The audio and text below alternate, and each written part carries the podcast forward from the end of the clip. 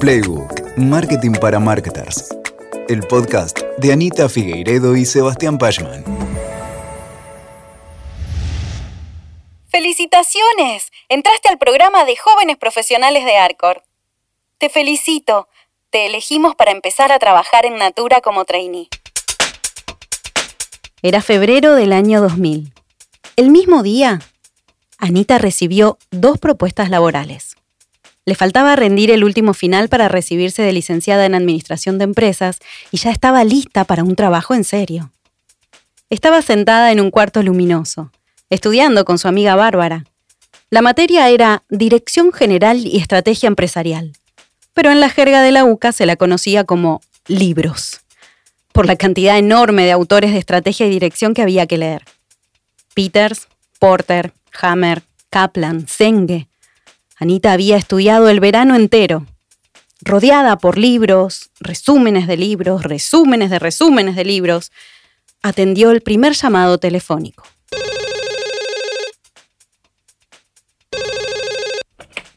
Hola Ana María, te llamo de la consultora X. Luego del proceso de selección y de las seis entrevistas y dinámicas grupales de las que participaste, Sos una de las 15 personas seleccionadas para el programa de jóvenes profesionales de Arcor. Es uno de los programas más prestigiosos del mercado. Felicitaciones. Anita estaba feliz, muy feliz. En esa época, este tipo de propuestas eran una excelente noticia, de las mejores que se le podrían haber dado a alguien de su edad y experiencia. La mayoría de sus compañeros y compañeras de la universidad buscaban, como ella, ser parte de los poquísimos elegidos para integrar el prestigioso programa ofrecido solamente para quienes recién egresaban. Y había soñado con trabajar en Arcor, la gran empresa argentina del momento con proyección internacional. En los últimos años de la carrera, el reconocido Guillermo Storni, gran marketer, había sido su profesor en la materia comercialización y Anita había escuchado de las grandes marcas argentinas de Arcor. Águila, Toffee, Bonobón, Kofler. Era sin dudas un notición. Pero el teléfono sonó por segunda vez. Y no era Arcor. Hola Anita, nos encantó conocerte. Y te elegimos, junto a otra argentina, felicitas para que sean parte del programa de trainees de Natura Cosméticos. Deberías ir a trabajar a Brasil por un año a partir del mes que viene. ¿Te sumás? Natura Cosméticos. Ni existía fuerte en Argentina. Solo había abierto una pequeña y modestísima oficina en la periferia del barrio de Saavedra. Anita no conocía las marcas ni los productos, nunca los había tocado ni olido. No sabía de la envergadura de la compañía. En una época pre-social media, la única pauta de que era una empresa seria y grande se la daban las menciones de la marca en los medios y en un website que, en este caso, dejaba bastante que desear. Pero había algo más. Había una historia. En las entrevistas le habían contado del concepto mujer bonita de verdad, de vender cosméticos libres de estereotipos, del cuidado de la biodiversidad latinoamericana, del trabajo con las comunidades originarias, del maquillaje como arte y expresión de la identidad, de los valores de bienestar bien, bienestar con una misma y estar bien con el mundo. Había conocido estos valores a partir de las personas que estaban reclutando, personas que no se parecían en nada a los ejecutivos y ejecutivas de otras compañías. Se les notaba la pasión a flor de piel. Creían en el sueño que proponían. Y, a pesar de que lo racional hubiese sido irse a Arcor, Anita eligió Natura. Anita creyó. Y el tiempo le dio la razón. Eligió con el corazón. Eligió bien. Hola, soy Lula Sarte, marketer, actriz de voz, estudiante de locución, madre de dos y miembro del equipo de Proteína Marketing. ¿Y esto? Es Playbook. Marcas como Natura se apoyan en las historias que cuentan. Declaran un propósito ambicioso y muchas veces contrario al statu quo. Apoyan su comunicación en valores y hacen que comprar sus productos sea una acción que trasciende la mera compra y se convierte en una afirmación de principios. Marcas como Natura son excelentes en contar historias y son marcas cuyas narrativas colaboran con el éxito comercial de sus negocios, el posicionamiento y la relevancia de sus propuestas. Te doy la bienvenida a nuestro episodio de hoy. Acompáñame hoy a conversar con Anita Figueiredo y Sebas Pashman, co-founders de Proteína Marketing y profesores de estrategia de marketing, sobre storytelling y narrativas de marca. En este episodio vamos a conversar sobre por qué decimos que hacer marketing es contar historias, qué es storytelling y por qué tenemos que darle prioridad, por qué tenemos que contar historias alrededor de nuestras marcas, productos y servicios, y de qué hablamos cuando hablamos de nuevas narrativas de marca. Ah, y te invito a que escuches hasta el final, porque justo antes de concluir este episodio contaremos con la opinión experta de Julieta López, Head of Brand de Naranja X, una experta en contar historias. ¿Empezamos?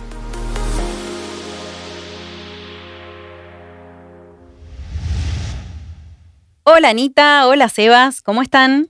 Hola Lu, qué alegría este nuevo episodio de Playbook. Hola a todos y a todas, eh, qué bueno que estén del otro lado. Bueno, me encanta el tema de hoy, ¿eh? Como marketer y también como actriz de voz, me encantan las historias. Vamos, vamos sin más a la primera pregunta.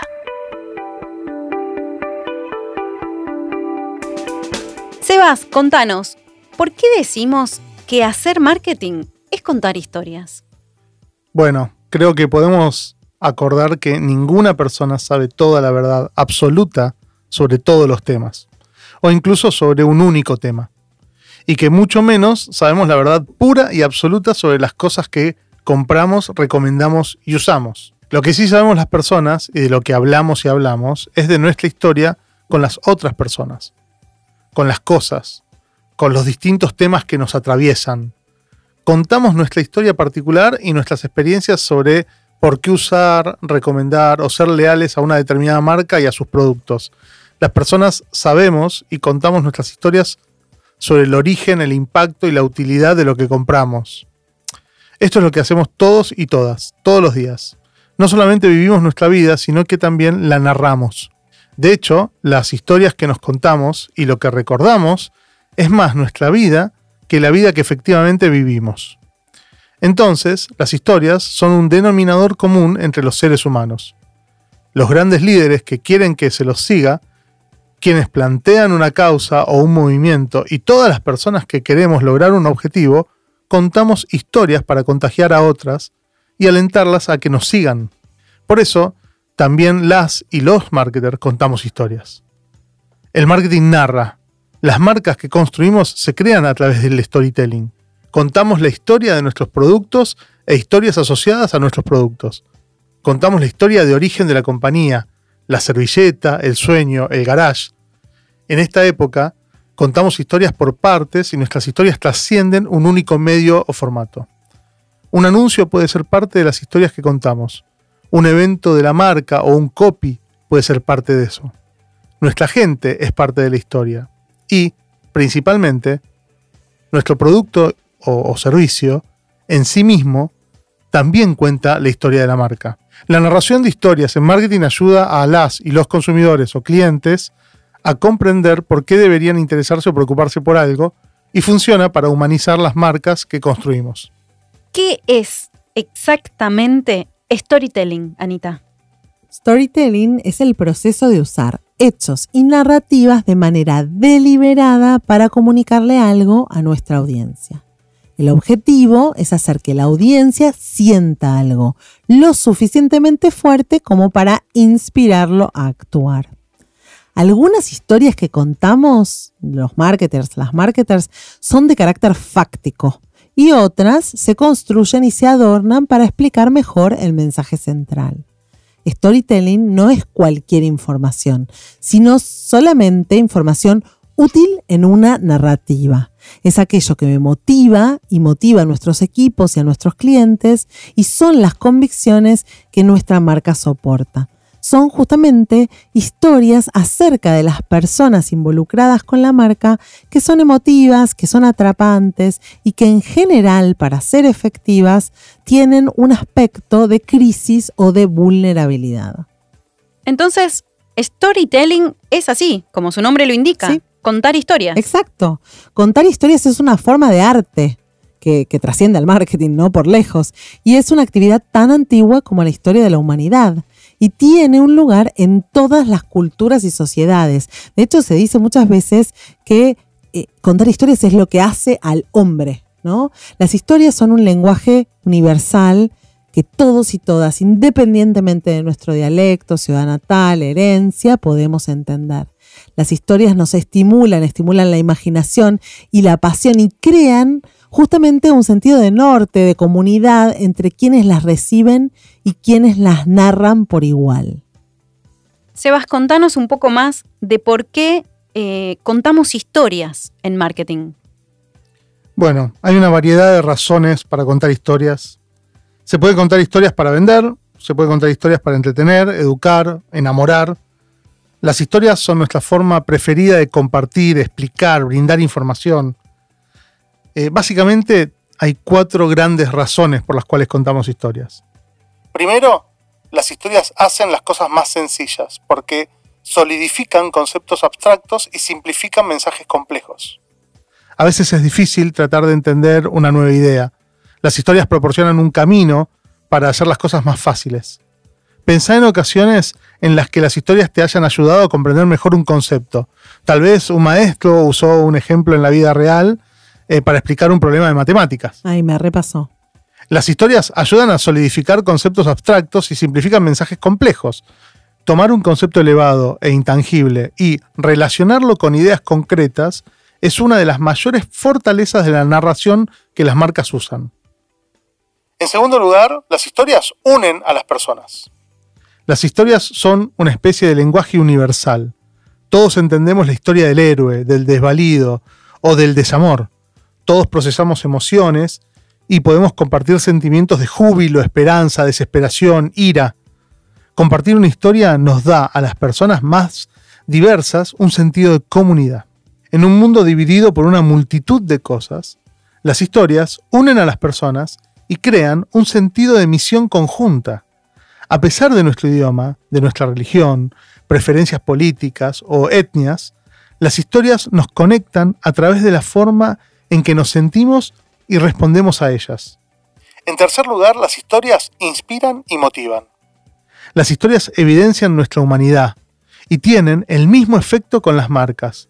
Cuando las marcas se vuelven transparentes y auténticas a través de sus historias, esto las aterriza y ayuda a las y los consumidores a conectarse con ellas y las personas detrás de ellas. Y finalmente, en cuarto lugar, las historias impulsan a la acción. Las historias también fomentan la lealtad a la marca. Si creas una narrativa en torno a tu marca o producto, no solo los humanizarás, sino que también harás que las personas se entusiasmen y motiven para hacer algo. Entonces, Anita, el storytelling debe ser eh, una prioridad para todos los marketers. ¿Por qué te parece que esta actividad es algo a lo que tenemos que asignarle tanta importancia? Bien, pensemos en tres razones por las cuales el storytelling debería ser una prioridad para cada uno de nosotros, los marketers, las marketers. Lo primero es, el storytelling nos permite desarrollar una conexión más profunda con la audiencia. La narración de historias es una experiencia humana, fundamental, que va uniendo a las personas y que va impulsando estas conexiones fuertes y profundas que contaba Sebas recién. Como dijo justamente Sebas antes, desde la historia más antigua registrada, la narración de historias fue un método utilizado por las personas de las cavernas para comunicarse, educar, compartir, conectarse. Al comunicar la marca a través de historias, se puede elevar el significado de la marca y cristalizar mejor cómo esta marca encaja en la vida de nuestros clientes. En segundo lugar, es un método muy poderoso para aprender.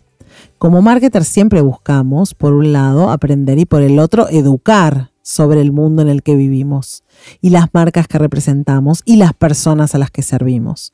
Una de estas características de las, de las historias es que transmiten conocimiento y significado. Aprendemos de observaciones, de experiencias de primera mano, pero también aprendemos compartiendo esas experiencias a través de historias. La narración de historias puede ser una herramienta poderosa que nos permite a los marketers y a las marketers comprender lo que sucede en el mercado y lo que eso significa para nuestros clientes, consumidores y sociedad.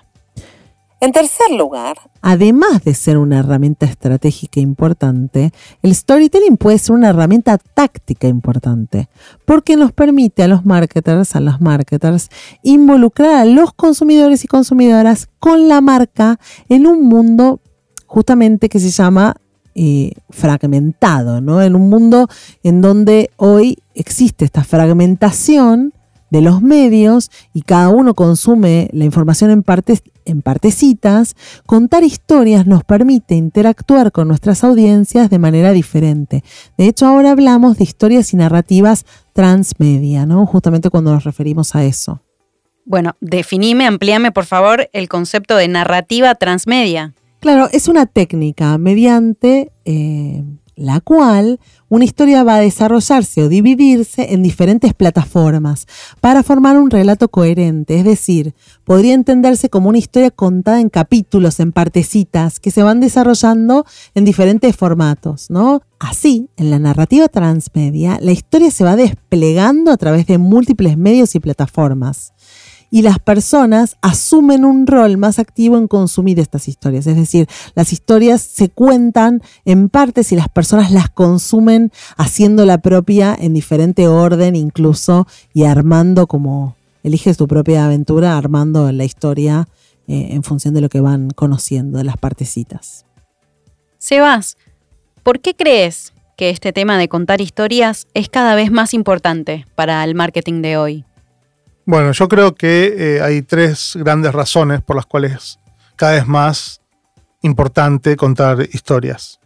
La primera es que en un universo de una oferta infinita y de mayor igualdad, de más commodities, tenemos que trabajar para ser inolvidables.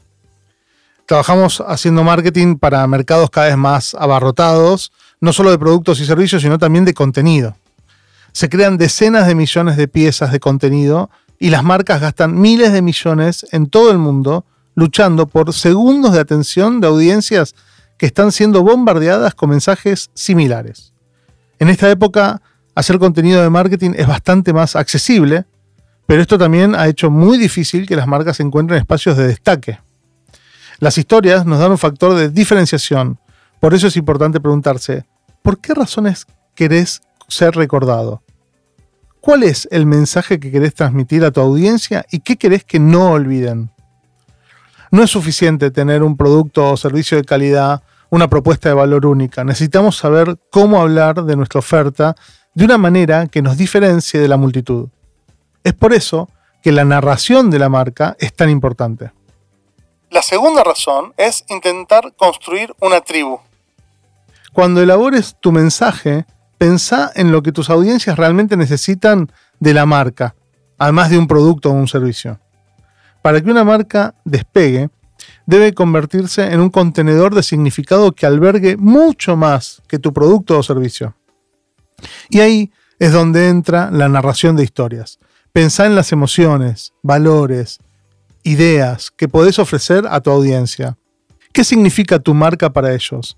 Más allá de lo que estás vendiendo convertir a tu marca en una experiencia que se pueda consumir. Eso es lo que convertirá a los clientes en una tribu fanática que apoye tu éxito, que te siga, que te sea leal y que vuelva por más. Una vez que tu audiencia te conozca, que confíe en vos y que le gustes, es más probable que te compre. Como mínimo vas a haber creado relaciones con personas que se van a convertir en promotores. Y la tercera, digamos, motivo, razón, es ser humanos, dotar a la marca de un alma. Una historia de marca puede hacer mucho más que conectar con la audiencia y hacer que se destaque entre el ruido de los mensajes de los competidores y generar ganancias. También tiene el potencial de crear un gran impacto. Hoy, eh, el mercado exige cada vez más que las marcas demuestren cómo sus esfuerzos tienen impacto positivo en el mundo. cómo apoyan a una causa noble y cómo logran resultados más allá de la ganancia. Irónicamente, saber que una empresa le importa algo más que su propio beneficio es el incentivo que las audiencias necesitan para comprar más. La misión o el propósito importan. El deseo de cambiar el mundo hace que las marcas actúen de acuerdo con sus valores y que los y las consumidoras graviten hacia estas marcas que se sienten más humanas. Lo vemos todo el tiempo esto, ¿no? Con marcas como Warby Parker o con marcas que, digamos que hoy tienen los tres compromisos, ¿no? Con, el medio ambiente, marcas como Natura, ¿no? El medio ambiente, con la diversidad, con eh, cosas que trascienden, ¿no? Eh, eso es muy importante. Entonces, ¿cómo hacemos para que una marca sea más humana? Bueno, la marca, por justamente ser una entelequia, es una creación, eh, digamos, que, no tiene una existencia eh, de individuo, necesita de su storytelling para expresarse. Estamos diseñados genéticamente para eh, amar y responder a las historias. Y una historia de marca memorable es exactamente lo que las personas necesitan para sentirse conectadas con el negocio. Tener una impresión positiva, duradera de quién es la marca, de quién es la empresa y lo que representa. Y esto, digamos, puede convertir a nuestros clientes y nuestras clientas en eh, personas más leales a nuestras marcas. Al crear una estrategia de marketing, no nos podemos olvidar de la historia más importante. ¿Qué te hace humano? ¿Qué, hace humana a tu marca? ¿Cómo tocas y transformás la vida de las personas desde tu organización? ¿Cómo haces una mella positiva en la sociedad? En resumen, tu marca, tus marcas, tu empresa, ¿tiene alma? Son esas las marcas que destacan y en última instancia se convierten en un legado. Ok, ¿y qué tenemos que tener en cuenta, no? ¿Cuáles son esas características que tenemos que considerar eh, para generar una gran historia? Bueno, te cuento algunas características que tienen las grandes historias. Eh, estas características no las pensamos nosotros, sino que las nombra siempre el marketer súper reconocido Seth Godin. ¿no? Él dice que las grandes historias tienen éxito porque son capaces de capturar la imaginación de las audiencias y menciona características. La primera cosa que dice es, una gran historia es cierta, no necesariamente porque lo que cuenta es fáctico, o verdadero en el sentido histórico o literal, sino porque es coherente y porque es auténtico. Los consumidores las consumidoras son, dice él, demasiado buenos como para olfatear inconsistencias. Así que los marketers no tenemos que revolear historias, ¿no? no nos va a ir bien con historias revoleadas. Lo segundo es que las grandes historias hacen una promesa. Prometen diversión, seguridad, prometen un atajo hacia algo. La promesa que hacen debe ser audaz y debe ser atrevida. O es algo excepcional lo que estamos contando o ni vale la pena escucharlo. Tercero, las grandes historias son sutiles. Sorprendentemente, cuanto menos detalles explicamos, ¿no? más poderosa se vuelve la historia. Es importante permitir que las personas saquen sus propias conclusiones. Esto es mucho más efectivo que justamente contar el chiste, ¿no? O, decir la, fábula o contar la moraleja. O sea, dejemos que las personas lleguen a las conclusiones por sí mismas. En cuarto lugar, las grandes historias no apelan a la lógica, pero apelan a los sentidos. Las feromonas, dice Seth Godin, no son un mito. Las personas hoy decidimos si nos gusta alguien después de olerlo. Entonces apelemos a los sentidos. En quinto lugar, las grandes historias rara vez están dirigidas a todo el mundo. De hecho, la gente promedio no existe. Y si necesitamos diluir la historia para que le atraiga a todos, no vamos a atraer a nadie. Las historias más efectivas coinciden con la visión del mundo de una pequeña audiencia. Y luego esa pequeña audiencia va a ser la que difunda esa historia. Sexto, las grandes historias no se contradicen. Si tu restaurante, por ejemplo, está en la ubicación correcta, pero tenía el menú equivocado, te va mal. Si tu galería de arte tiene los artistas correctos, pero tu personal no está a la altura, te va mal. Las personas somos inteligentes y vamos a ver a través del engaño inmediatamente. Séptimo, y sobre todo, las grandes historias concuerdan con nuestra visión del mundo. Las mejores historias justamente no te enseñan nada nuevo, te cuentan algo que hace que te caiga como una ficha interna, ¿no? En lo que ya vos creías, hace que los miembros de la audiencia se sientan inteligentes y seguros cuando se les recuerda que tenían razón en primer lugar. Cuando te resuena en tu propia historia. Exacto, te resuena y decís, ah, por eso hablamos del insight en marketing, ¿no?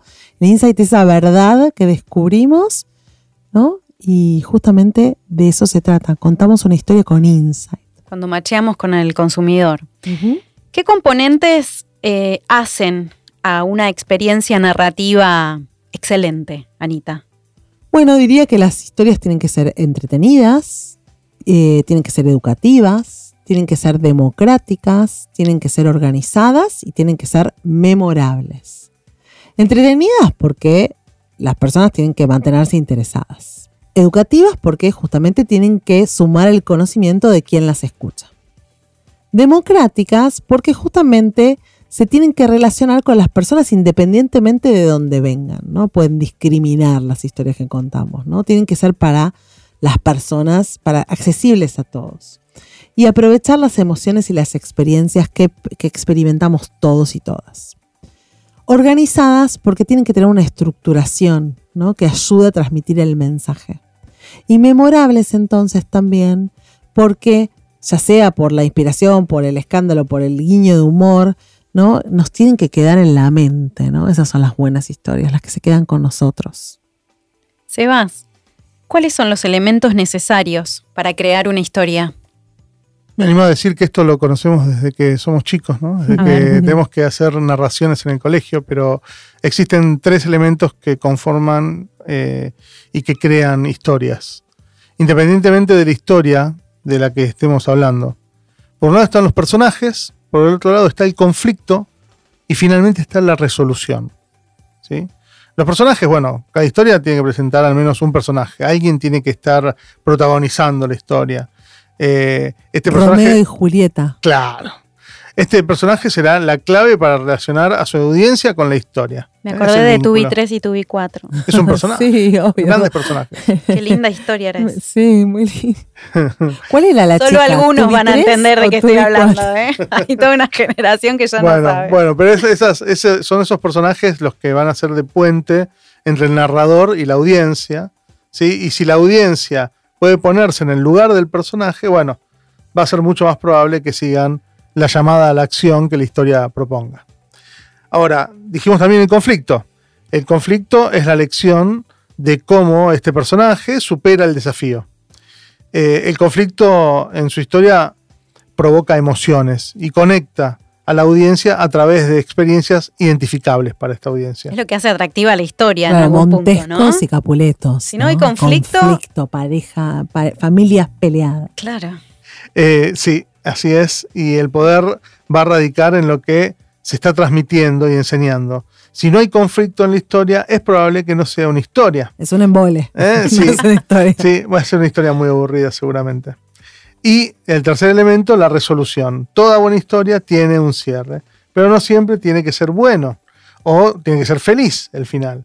La resolución de una historia debe concluir, debe cerrar, tiene que tener cierre brindar contexto en torno a los personajes y los conflictos, ¿sí? y dejar a la audiencia con un llamado a la acción. Una plaga sobre sus casas, ¿no? siguiendo con Shakespeare. Muy bien. Si yo quisiera contar eh, la historia de mi marca, ¿cuál sería el proceso que tengo que seguir? Como todo, dijimos que contar historias es un arte. Y al igual que cualquier otra forma de arte, la narración requiere de creatividad, de visión, de habilidad, pero también de práctica. Cada artista va a seguir un proceso diferente, un proceso creativo para producir ese arte. Y es importante saber por dónde empezar y cómo desarrollar esa visión y cómo perfeccionar una práctica en el tiempo. Ahora, es importante seguir un proceso porque como organización o como marca, es probable que tengamos un montón de hechos, cifras, mensajes, ideas para transmitir en una historia corta, ¿no? Entonces, ¿cómo empezamos? Eh, lo primero es conociendo a nuestra audiencia. ¿Quién es que quiere escuchar tu historia? ¿Quién se va a beneficiar y va a responder a lo que contemos? Para crear una historia convincente es importante comprender quién está del otro lado. Antes que nada, entonces es importante investigar sobre nuestra audiencia, familiarizarnos con quién va a estar leyendo, viendo, escuchando nuestra historia. Este conocimiento también nos va a dar una dirección crucial para los próximos pasos del proceso de la construcción de la historia saber a quién se la estamos contando. En segundo lugar, una vez que entiendo a quién le hablo, necesito definir un mensaje principal. ¿Cuántas historias hay que no sabemos qué quisieron decir? ¿no? En publicidad nos pasa todo el tiempo. ¿no? ¿Cuál era el mensaje? ¿Para qué hicieron esto? ¿no? no importa la duración de la historia que contemos, es importante que sí o sí esta historia tenga un mensaje central y se empieza por ahí. ¿Qué es lo que tenemos que transmitir? Al igual que los cimientos de una casa, este mensaje es algo que sí o sí tenemos que establecer antes de empezar. ¿Tu historia está vendiendo un producto? ¿Tu historia está recaudando fondos? ¿Queremos explicar un servicio? ¿Queremos evidenciar un problema? ¿Cuál es el punto de nuestra historia? Para ayudar a definir esto, resumí tu historia en muy pocas palabras, tipo 10. Si no podés hacer esto, no tenés aún un mensaje central. En tercer lugar, una vez que tenés esto, ahora es tiempo de decidir qué tipo de historia estás contando, porque no todas las historias son iguales. Para determinar el tipo de historia, Pensa cómo querés que tu audiencia se sienta o reaccione mientras que la escucha, la lee o la mira. Eso te va a ayudar a determinar cómo vas a tejer tu historia. En cuarto lugar, luego de haber elegido el tipo de historia, queda establecer el llamado a la acción, que dijo Sebas antes, ¿no? Tu llamado a la acción establece justamente lo que queremos que nuestra audiencia haga después de exponerse a esta historia. ¿Qué querés que haga tu público? ¿Querés que donen dinero? ¿Querés que se suscriban a un newsletter? ¿Querés que tomen un curso? ¿Querés que compren un producto? Es importante tener esto bien claro para que sea un elemento de tu historia. Ahí el próximo paso es elegir el medio de tu historia. Las historias pueden tomar muchas formas. Algunas historias se leen, otras se ven, otras se escuchan. El medio elegido para la historia depende del tipo de historia y de los recursos con los que contemos, como por ejemplo tiempo y dinero. Ahí sí, entonces la historia se puede escribir, ahí es el momento de poner la pluma en el papel y comenzar a elaborar la historia.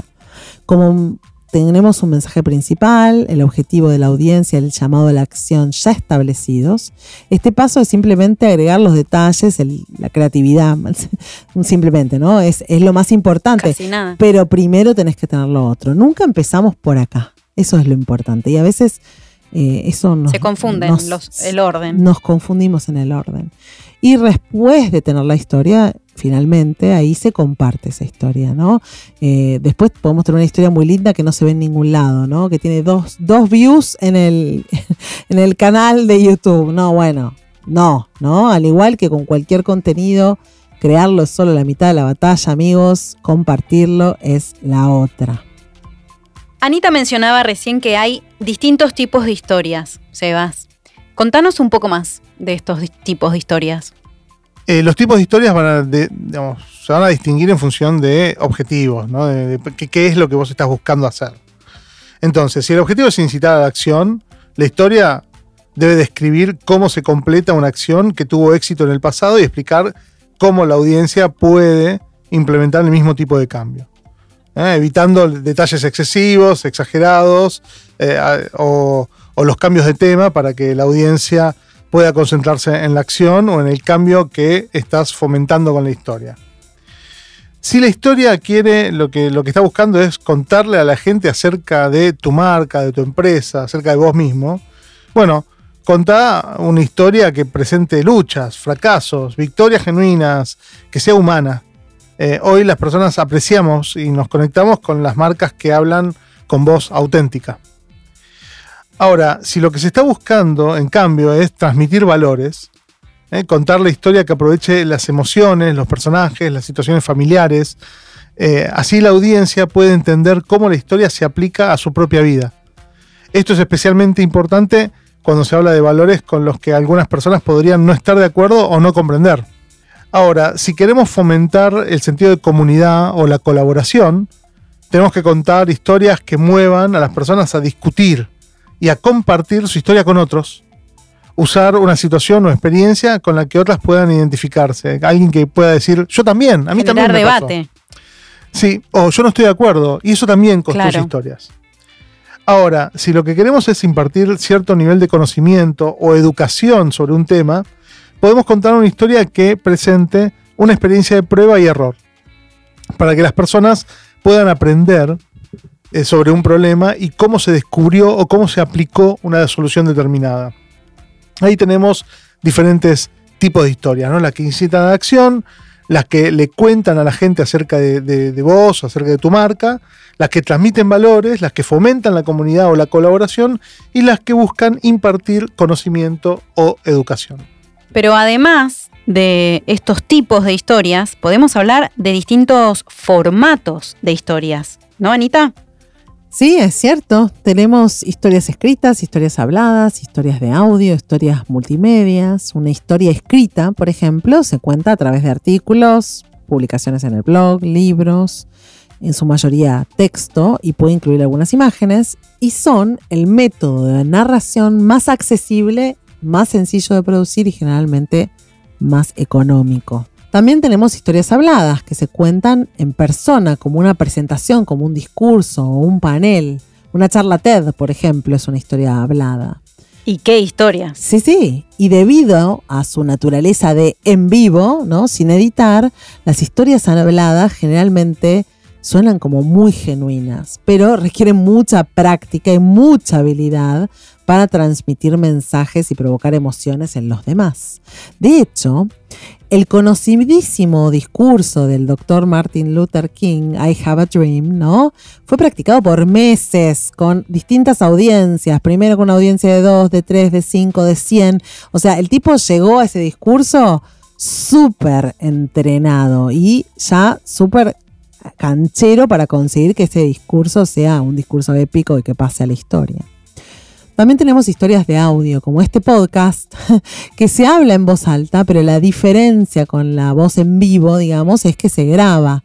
Entonces, las historias de audio pueden estar súper producidas o no, pero digamos, tienen la ventaja de no ser en vivo. Y si no, le preguntan a Eve que produce este podcast cuántas veces medita mal, malas pronunciaciones. Eh, una historia digital o multimedia es una historia que cuenta a través de una variedad de medios como video, animación, formatos interactivos e incluso juegos.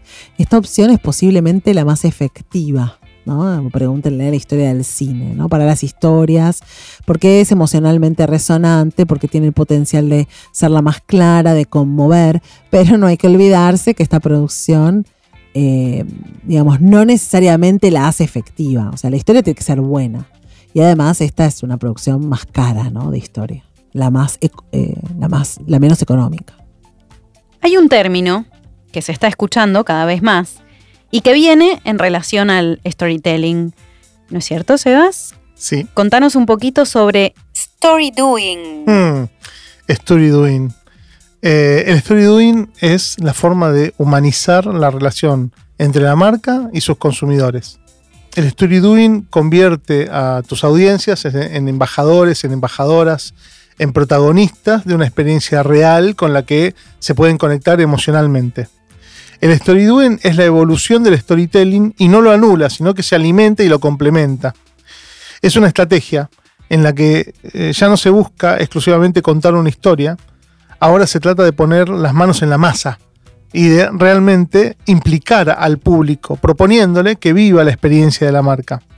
Así, eh, los consumidores, las consumidoras dejan de ser un, simples espectadores eh, pasivos para pasar a ser protagonistas activos junto con una marca que ya no solamente declara, sino que además se implica, se involucra en las causas que está apoyando, por ejemplo.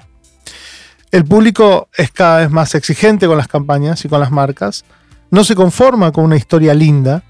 Ahí es donde aparece la necesidad del story doing. No, no solamente estoy esperando que me cuentes cosas, sino estoy esperando que hagas cosas con lo que contás. Y que me invites a vivir. Que me invites a, a vivir esa experiencia. El story doing lo que pretende es pasar a los hechos. ¿sí?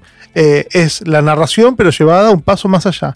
La historia que se cuenta empieza a formar parte del mundo real y eh, nuestras audiencias pueden experimentar el mensaje que se transmite. ¿Y cómo se encara una campaña de story doing? Bueno, una campaña de story doing eh, debe contar con una muy buena historia de base que terminará por convertirse en una mejor experiencia. Para, y para diseñar esa experiencia, la marca debe antes tener mucha claridad eh, con respecto a algunas cuestiones. Primero, eh, el objetivo. ¿Sí? Es el primer paso siempre, de definir qué es lo que se quiere transmitir sobre un determinado producto, sobre la marca. A partir de ahí comienza el diseño de la campaña atendiendo esos valores. Después están las reacciones que queremos provocar en el público. Por supuesto serán emociones, pero cuáles. Eh, la, idea es establecer un grado de conexión eh, tal que convierta al público en nuestros embajadores. Tercero, en las campañas de Storydoing importan muchísimo las cuestiones técnicas que tampoco pueden quedarse al margen. Y como en cualquier campaña, también en Storydoing hay que prestar atención a las cuestiones identificatorias de la marca. Ahora, esto que estamos diciendo, ¿sí? parecía que es algo que se puede construir. Pero la realidad es que el story doing, si no se vive, se nota. Chan. Sí. Eh, hay algunas eh, cuestiones que, tienen que ver con story doing que se convierten en ventajas, pero si vos no, no vivís tus valores, si vos no vivís esto que estás contando, si tu historia no la vivís eh, y es solamente una, una construcción discursiva o un artificio para convencer al otro, la hilacha se termina mostrando. Qué importante eso que decís, Sebas, porque es verdad, me dejaste pensando, no todas las marcas pueden hacer story doing, ¿no? Es como que tenés que estar en, en, un momento de la marca muy... Em, Madura. Muy, sí, muy auténtica, ¿no? Sí, a ver, yo creo que todas pueden hacer story, story doing, lo que pasa es que se tienen que comprometer con aquello que hacen. Claro, pero primero tiene que hacer un recorrido, ¿no? Eso es lo que digo. No, no digo, no, no cualquiera, no porque cualquiera no lo pueda hacer, sino porque hay que llegar a poder hacerlo, ¿no? Por lo que estás diciendo. ¿Y qué ganamos cuando hacemos story doing? Bueno, a ver, si, si nuestra marca, nuestra empresa está madura como para poder vincular discurso con acción, eh, el story doing se convierte en un factor de diferenciación muy grande. ¿sí? Ya no solamente eh, nuestros clientes, nuestras clientas quieren ver nuestros anuncios o, digamos, no, están buscando otra cosa, buscan realidad, buscan experimentar, buscan sentir, ¿sí? Y el story doing les puede ofrecer esto. Entonces, algunas ventajas son, por ejemplo, que el story doing implica a la audiencia, o sea, la, convoca, logra una mayor devolución, logra feedback, eh, puede sentir ese feedback y puede llegar incluso a crear grupos o comunidades vinculados a la marca. Otra, ventaja es que el story doing logra diferenciación con la competencia, ¿sí? refuerza las ideas de reputación, de credibilidad y puede alcanzar un posicionamiento ultra positivo porque eh, hacer siempre es mejor que solo decir o contar, ¿no? Y eh, después hay otras dos ventajas más que tienen que ver con eh, que el story doing muchas veces tiene un elemento más como convocante, convoca más. Y esto hace que se comparta más y que sea más noticiable incluso. Eh, y puede generar apariciones en los medios que no estaban contempladas cuando arrancamos a pensarlo.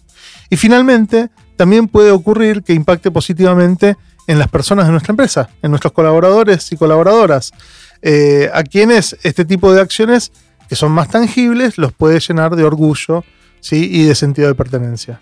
Como sea, el story doing es un camino hacia la humanización de las marcas, ¿sí? de, tender un puente con las audiencias mucho más humano, más genuino, más auténtico.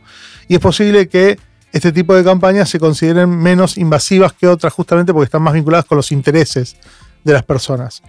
Eh, porque hablar de valores, de beneficios, del espíritu de la compañía y no teorizarlo, sino bajarlo, tangenciarlo, eh, lo convertimos en, algo que se puede experimentar, en algo que se puede tocar. Más humano. Totalmente, es algo que vos podés ver, lo podés experimentar en, primera persona.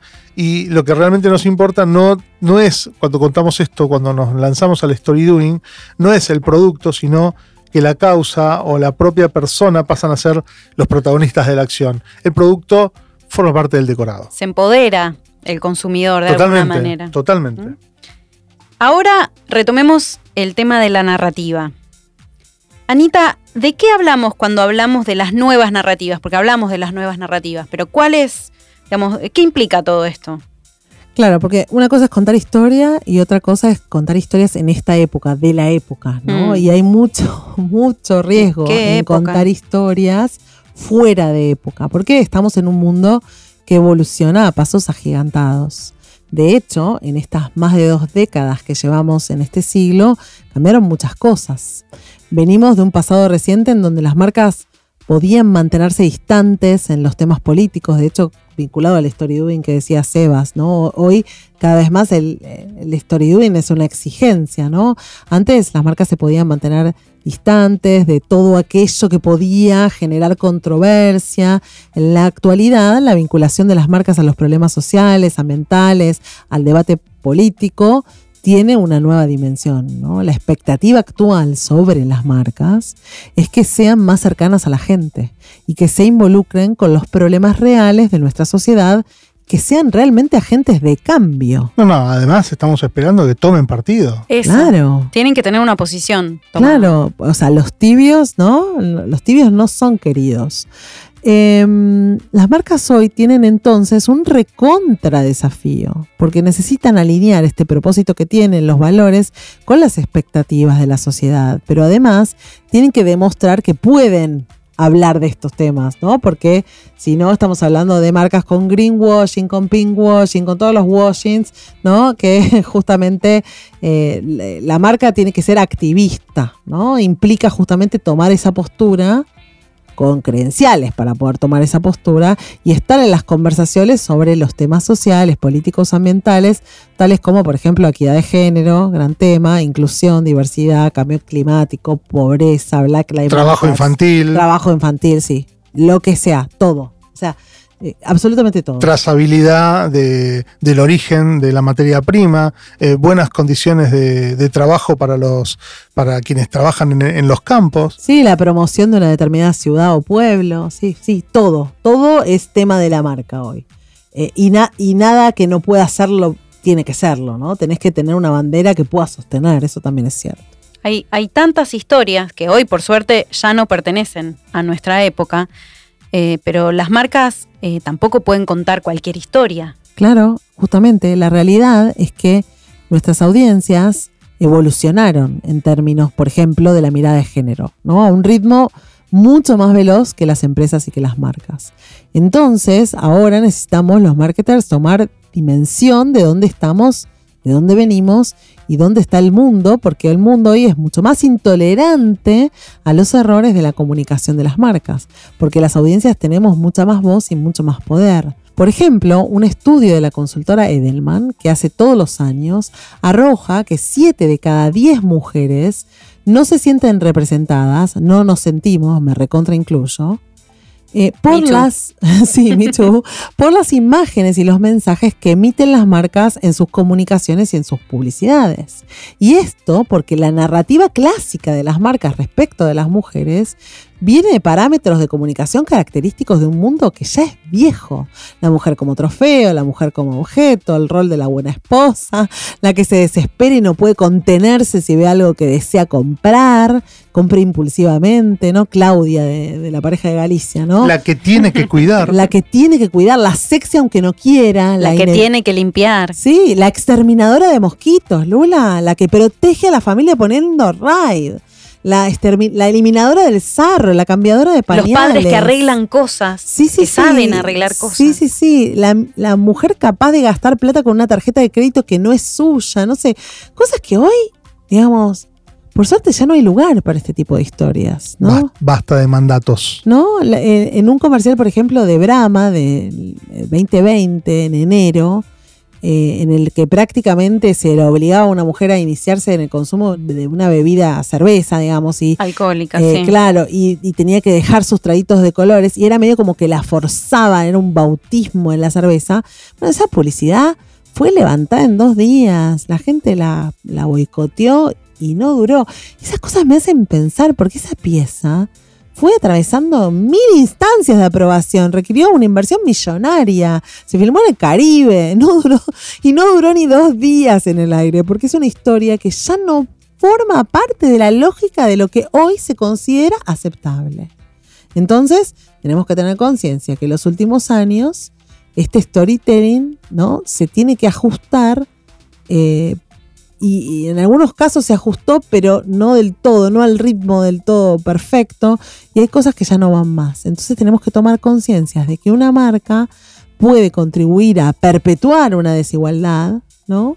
De género o cualquiera, o hacer lo contrario, poner un granito de arena para mejorar el mundo en el que estamos, ¿no? Y no decir nada también es tomar una postura, ¿no? Hoy en día las marcas no pueden no decir nada. A veces no pueden, sobre algunas cosas no pueden. Ya no deberían. Y sobre algunas cosas mejor que no hablen si no tienen credenciales para hablar, ¿no? ¿Y cómo podemos entonces hacer para mejorar el mundo en lugar de contar historias que lo empeoren? Bueno, la primera buena práctica es apelar a un mayor nivel de diversidad e inclusión, mostrando, por ejemplo, cuerpos no hegemónicos, personas de diferentes etnias, eh, personas de diferentes eh, estilos, gente con cicatrices, con estrías, con tatuajes, con pecas. Eh, personas. Sí, personas. Sí, humanizar la cosa, ¿no? Lo otro es actualizar los mensajes eh, eso también es importante, ¿no? Una mujer puede transpirar, una mujer puede apelar, ¿no? A, no sé, puede pintarse las uñas al mismo tipo, tiempo ser boxeadora o jugar al fútbol y si se quiere depilar se depila y si no se depila, no se depila y todo bien, ¿no? También una marca puede hacer como hizo Nike, ¿no? Señalando estereotipos o cuestiones machistas, como por ejemplo cuando Serena Williams fue al Roland Garros y le prohibieron usar ese catsuit, eh, un uniforme que tenía, eh, que era una misma vestimenta que sí se había aprobado a una tenista blanca y mucho más flaca y mucho más hegemónica. Y, y, digamos, y ahí Nike sacó una campaña que dice no hay una forma equivocada de ser mujer, ¿no? O sea, puede apoyar bien, era su tenista, pero igual, y era su uniforme, pero igual puede tomar partido y decir Roland Garros no está bien. Ayornate. Ayornate, ¿no? También una marca puede contribuir con la visibilización de personas en ámbitos en donde no se las ve muy seguido. Como por ejemplo hay una campaña española del Día de la Mujer realizada con camioneras. ¿no? Eh, para esto, uno de los puntos más importantes es crear historias con equipos diversos que nos permitan generar mejores comunicaciones, porque la diversidad no se puede contar nada más, hay que vivirla. No hay manera, no hay manera de generar eh, un discurso de inclusión si quienes lo generamos no somos diversos. Es imposible. Es imposible porque justamente la diversidad. No es genuino. Es que la diversidad te trae una mirada que vos no tenés.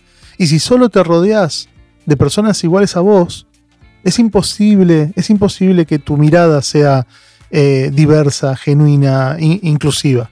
Claro, cuanto más amplia esa mirada, mejor, ¿no? Y se necesita un cambio profundo. Nos queda un montón de camino por recorrer.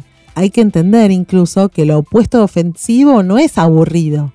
¿No? Porque está también eso, ¿no? Ay, listo, ahora no se puede hablar de nada. No, no, nada. No se puede hacer chistes, dicen. No. se puede hacer chistes. No, no sí se puede hacer chistes. Es un error, ¿no? Pensar eso. Que hay que ser ofensivo para. Tampoco reduzcamos todo, ¿no? A eso. Es como. Claro, exacto. Ahora nada. Entonces, la verdad es que, como vos me decís, ¿cuál es la receta? Bueno, hay que aprender, educarse para manejar estos temas. Reconocer que no sabemos todos eh, que no sabemos, que estamos en construcción, estudiar, apoyarnos en especialistas. Por ejemplo, hay ya agencias de publicidad que ya tienen metodologías y herramientas para abordar estos asuntos eh, o obtuvieron certificaciones para, justamente eh, mirar sin tanto sesgo ¿no? y librarse de estereotipos. Una cosa importante acá es incomodarse. Claro. O sea, mirar a, los lugares a donde no miras siempre. Haciendo lo que estábamos haciendo no vamos a llegar a ningún lado, ¿no? Entonces, eh, incorporar también consultoría, ¿no? Por ejemplo, publicitarias o Bridge the Gap que pueden ayudarnos eh, a ver si estamos pensando bien. Hay un montón de, lugares, ¿no? Para hacer, eh, aprender, educarnos. Realmente el problema es que el riesgo de no evolucionar es grande y que, como dijo Sebas más, más atrás en el capítulo de hoy, se tarda tantos años en construir un posicionamiento de marca y se puede destruir en segundos, ¿no? Un mal mensaje puede arruinarte todo, toda una vida de trabajo, de construcción. Me encantó este episodio, chicos. A mí también.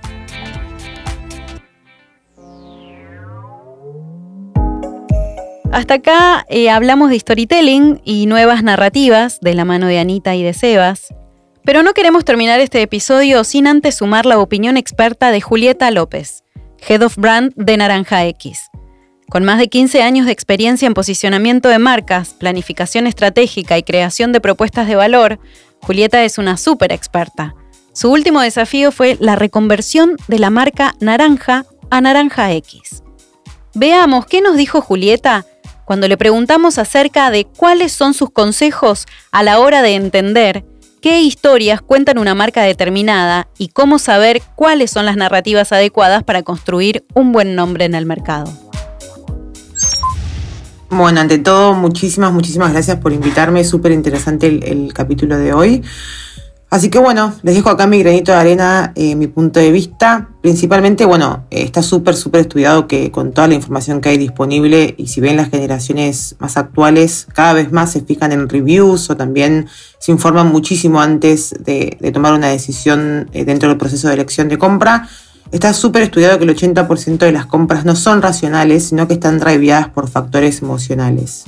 Y acá es donde la marca despliega todo su esplendor, ya que las marcas tienen personalidades, respaldan valores, representan propósitos cuyo principal objetivo es conectar con otros. En este contexto, contar y hacer historias es elemental para transmitir lo que la marca es y conectar interpelando a otros. Las narrativas adecuadas se desprenden básicamente de la estrategia de la marca. Tiene que haber una asociación como muy directa entre quién es esa marca, qué hace, cuáles son sus valores. Y desde este punto de vista, si tuviera que dar algún consejo, les compartiría mis tres mandamientos a la hora de planificar eh, todo lo que tiene que ver con nuestras acciones de, story doing y storytelling. Por un lado, todo parte del brand wheel, esas definiciones estratégicas que funcionan como una brújula para planificar todo lo que hacemos. Y dentro del Brand Wheel nos, preguntamos, ¿no? ¿Qué somos? ¿Para quién? ¿Cómo somos? ¿Por qué luchamos? ¿Qué nos hace diferentes? ¿De dónde venimos? Parecería ser algo obvio, pero muchas veces em, nos sentamos a planificar si te tienen claro estas cosas. Bueno, y, desde ahí probablemente ya eh, pongamos en juego la consistencia, ¿no? Que está súper asociado al próximo punto, que es ¿por qué esto es algo que puede decir o hacer mi marca y no otro jugador? Básicamente siempre hay que hacernos esa pregunta y entender por qué es un territorio propio que la marca puede adueñarse o por qué tiene las credenciales para poder hablar, hablar eh, o, contar historias ¿no? en función de, de determinados pilares. Y por último, la consistencia. ¿Los pilares de story doing y storytelling son consistentes con la personalidad y el rol de nuestra marca? Estas serían las tres preguntas que yo siempre trato de, que tengamos siempre en cuenta a la hora de, pensar y de cualquier idea que tengamos tiene que pasar por estos tres filtros y, quizás les dejo esta, herramienta que a nosotros nos es muy útil. En un mundo cada vez más competitivo, con una amplia oferta y donde los productos tienden a comoditizarse también, las marcas tienen un peso intangible para hacer la diferencia, así que sin dudas el y el storytelling nunca va a pasar de moda y siempre va a ser algo eh, absolutamente central en el rol de las marcas.